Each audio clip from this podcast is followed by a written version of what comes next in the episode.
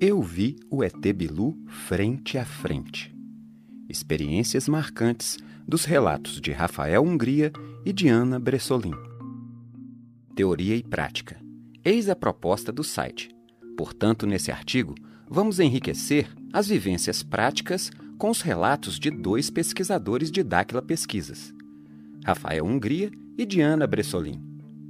Eles estiveram juntos numa live em 2020 no canal do YouTube Parceiros do Conhecimento e trouxeram depoimentos incríveis em mais de uma hora de vídeo. Mas neste artigo do site, nós vamos colocar uma lupa em trechos marcantes que poderão complementar suas pesquisas sobre o ET Bilu. Olho por olho, dente por dente. Um dos questionamentos que nossos amigos buscadores nos trazem com frequência é: qual a razão do ET Bilu ficar tão distante. E aqui você vai descobrir que ele já esteve cara a cara com as pessoas e se mostrou fisicamente. Sério? Sério. Permita-me começar alinhando expectativas. O objetivo do ET Bilu não é fazer show pirotécnico mirabolante para se mostrar, mas experiências impactantes como as que você vai acompanhar a seguir, funcionam como evidência para quebrar paradigmas e nossos modelos mentais preconcebidos. Dito isso, vamos então aos relatos. O primeiro trecho é do Rafael Hungria, quando ele conta ter ficado frente a frente com Bilu. Escutar as palavras diretamente dele trarão uma perspectiva muito melhor, mas eu gostaria de deixar dois itens no seu radar. Ok, já peço perdão pelo spoiler. 1. Um, o fato dele dizer que quando o ET Bilu ficou mais denso e se aproximou, ele percebia o chão tremer. Sensação semelhante foi descrita no artigo sobre a primeira conversação com o ET Bilu, e é um recurso físico no qual ele atua e interfere efetivamente na nossa realidade. Esse artigo também está no nosso BiluCast. 2. Quando o Etebilu está desmaterializando, ele parecia um homem de vidro, nas palavras do próprio Rafael. Uma analogia muito semelhante ao translúcido da foto da Lívia e de sua mãe, um tema que foi também descrito em artigo e narrado no BiluCast. Nós estávamos fazendo um trabalho com um grupo de novos, né? De pessoas que estavam chegando pela primeira vez em Dáquila. Naquele dia, eu não esperava né, o que ia acontecer. Nós estávamos fazendo um trabalho e nós estávamos vendo que o Bilu estava conversando com o um grande grupo, tinham mais de 100 pessoas, né? E ele estava conversando numa distância de 100, 150 metros de distância. E era descampado, né? lá era um pasto muito grande assim. Estava uma noite de lua cheia, muito clara assim. E o nosso trabalho tinha um tempo para ser realizado, né? E acabou o tempo, recebi a orientação que eu deveria voltar caminhando para encontrar o grande grupo, por uma trilha. Quando eu estava voltando, eu olhei assim para o lado, no, no pasto, né, no campo, a uns 50 metros de distância, eu vi um homem simplesmente aparecer, começar a se formar no meio do nada. Uma silhueta humana começou a se formar a uns 50 metros de distância nitidamente se materializando assim e se ajustando aqui na terceira dimensão. Impressionante o que eu vi né, na minha frente. E eu parei, olhei aquilo e falei, nossa, mas o que, que é isso? Aí eu não tinha para onde fugir, né? Tava andando por uma trilha, atrás de mim tinha uma cerca com arame farpado. Só deu tempo de eu andar para trás assim, segurar no arame farpado, até furei minha mão no arame, no arame tão nervoso que eu fiquei me segurei assim, falei, meu Deus do céu, o que, que é isso, né?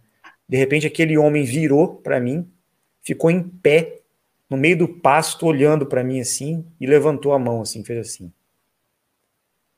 Num gesto, né, como se fosse pare, né? Aí eu perguntei, na hora eu senti que era ele, né? Porque eu senti aquela aceleração vibracional muito forte. Eu perguntei, Bilu, é você?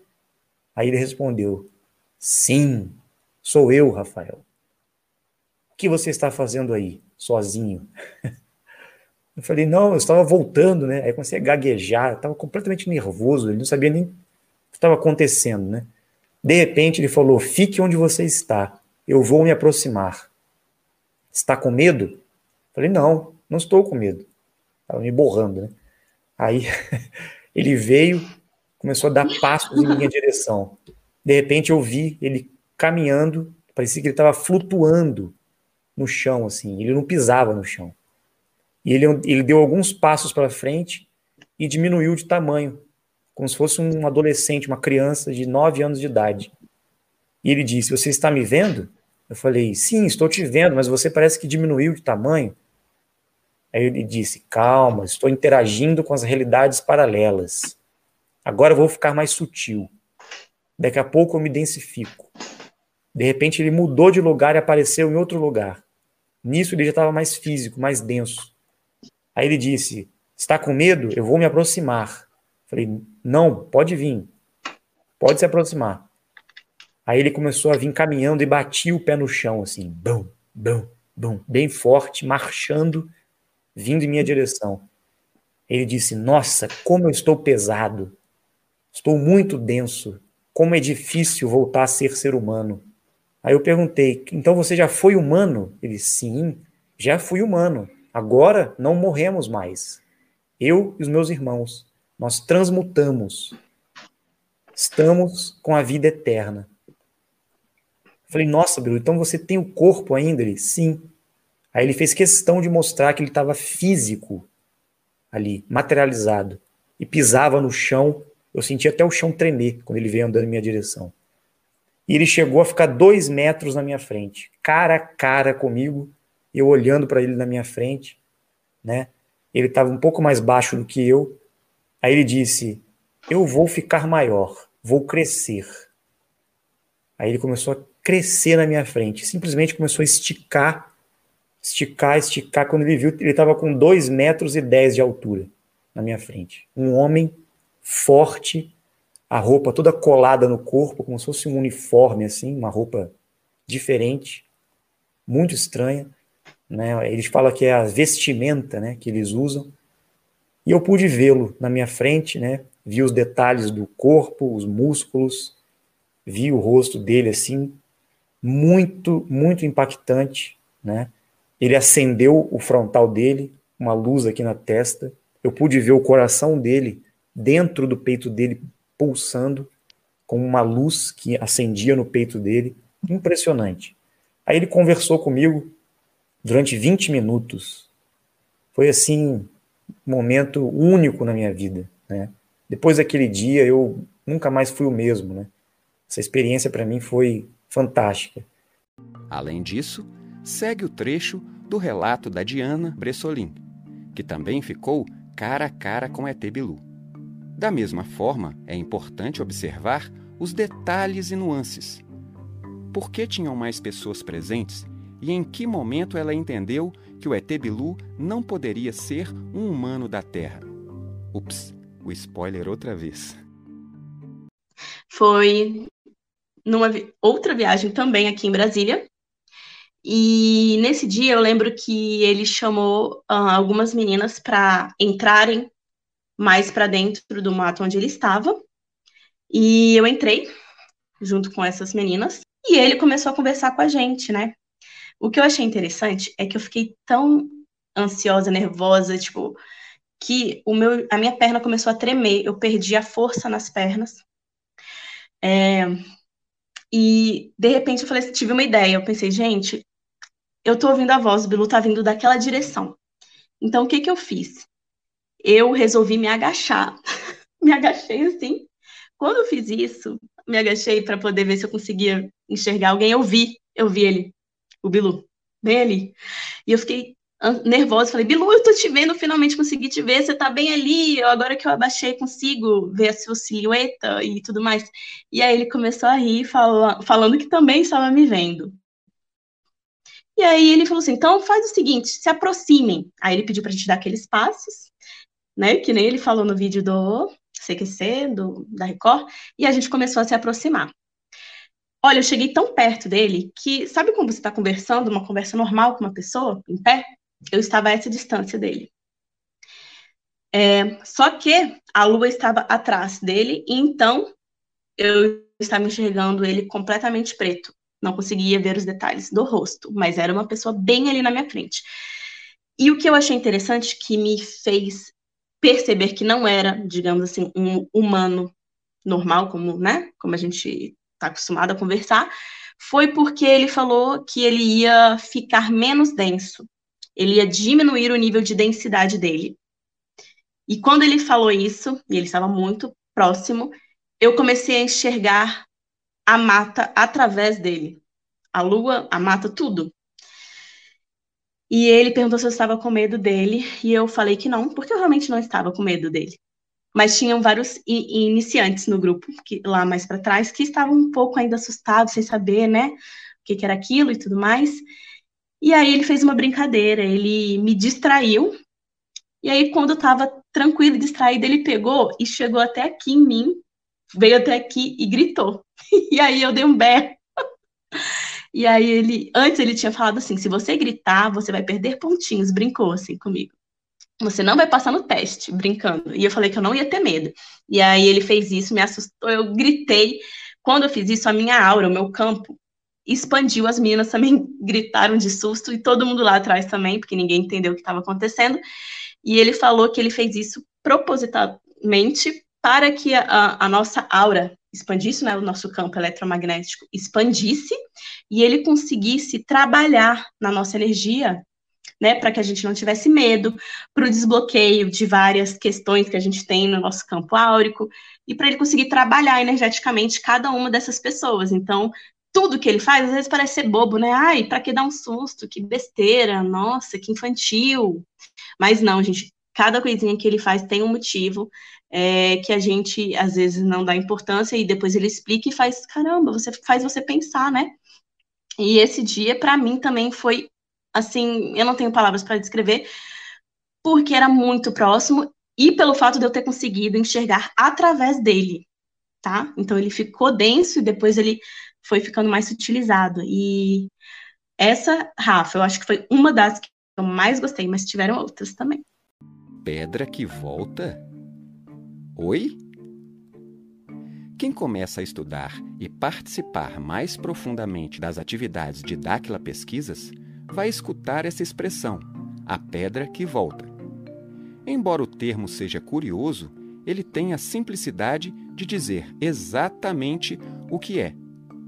Em outras palavras, uma pessoa, durante o treinamento, lança uma pedra na mata e vê a pedra voltar, em alguns casos, na mão dela.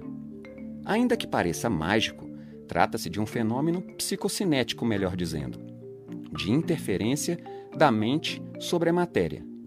Ou seja, uma das provas importantes da nossa tecnologia mental, na qual desafiamos as leis da terceira dimensão e vemos com os nossos próprios olhos a força que temos.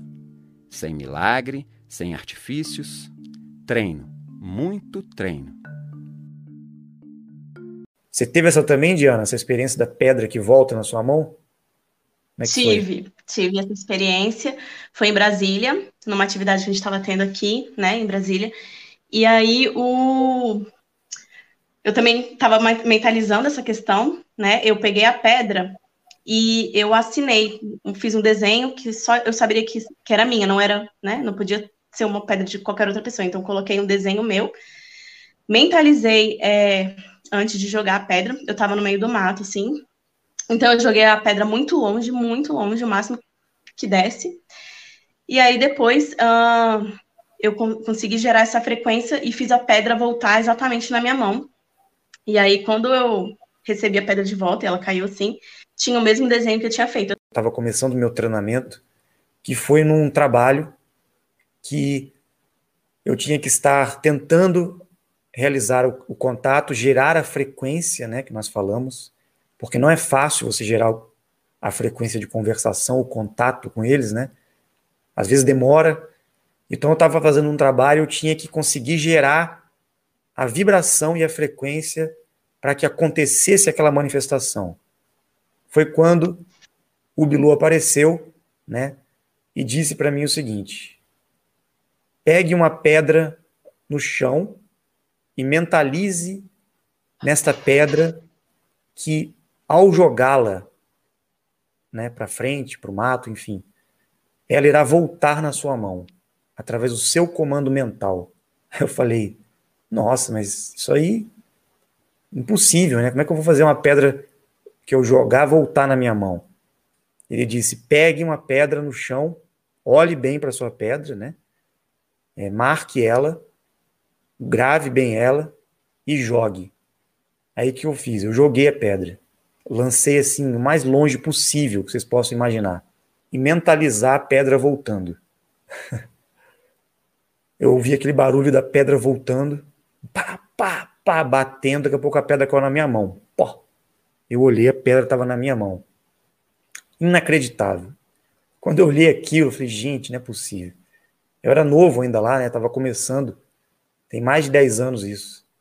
Quando eu vi a minha pedra voltar na minha mão, foi assim, surreal, surpreendente essa experiência. Foi uma das provas que eu tive, né? De que realmente algo acontecia ali que é totalmente fora do normal. E aí, naquela época, eu não tinha ainda visto o Bilu na minha frente, né, tido um contato mais próximo. Eu estava conversando com ele e era a voz dele que eu estava ouvindo, né, na mata. Então, eu ainda tinha algumas dúvidas, né? Ainda tinha alguns questionamentos. Queria ter alguma experiência que realmente mostrasse para mim que aquilo era real. E essa experiência foi fantástica, né? Foi fantástica. E para finalizar, se você acha que viver essas experiências ou enxergar o ET Bilu é privilégio ou delírio de poucos, acompanhe o trecho a seguir, no qual eles relatam uma oportunidade em que o ET Bilu ficou visível para mais de 100 pessoas que apontaram suas lanternas para ele. Tinha um grupo de pessoas, né, à noite, e todo mundo queria vê-lo, né? Todo mundo aparece, deixa a gente ver você, aparece. Aí ele, vocês querem me ver? Aí todo mundo, sim. Aí ele disse, então todos acendam a lanterna em direção ao Bilu. Aí todo mundo acendeu a lanterna, aquele holofote, né? Mais de 100 pessoas com a lanterna acesa. Não, eu tava, eu tava nesse dia, tava. eu tava. Iluminou completamente. Tava. Aí ele saiu, denso, né? Saiu, um homem assim, saiu da, de onde ele estava e ficou. Agora, tirem fotos do Bilu. Aí todo mundo começou a tirar foto. Aquele monte de flash, né? Tchá, tchá, tirando foto, foto, foto. Eu tirei também. Aí ele disse: agora olhem no LCD da câmera. Quando a gente olhou, não tinha ninguém na câmera. Ou seja, ele, Foi estranho. ele estava em Ai. pé na nossa frente, a gente tirava foto e não aparecia nada na câmera. Ele não aparecia na foto. Né? Aí a gente perguntava, Bilo, por que está acontecendo isso? Ele, porque eu não permiti que a minha frequência fosse captada pela câmera de vocês. Eu estou numa frequência que os seus olhos me veem, mas a câmera não consegue me captar. Porque a luz que eu estou emitindo não é para a câmera, é para os olhos de vocês. Impressionante. Isso para mim foi assim surreal também essa experiência. Inacreditável. Então, tem várias experiências, né? Em suma, para você ver que o Bilu não precisa ficar escondido atrás da moita, nem no escuro, acima de tudo, ele deixou provas de sua existência e parceria para todos aqueles que desejam buscar o conhecimento. Ah, se liga no nosso Telegram para receber nossos artigos em primeira mão. Para isso, é só buscar no Telegram o canal Site ET Bilu. E até a próxima, buscadores! Site ETBilu www.etbilu.com.br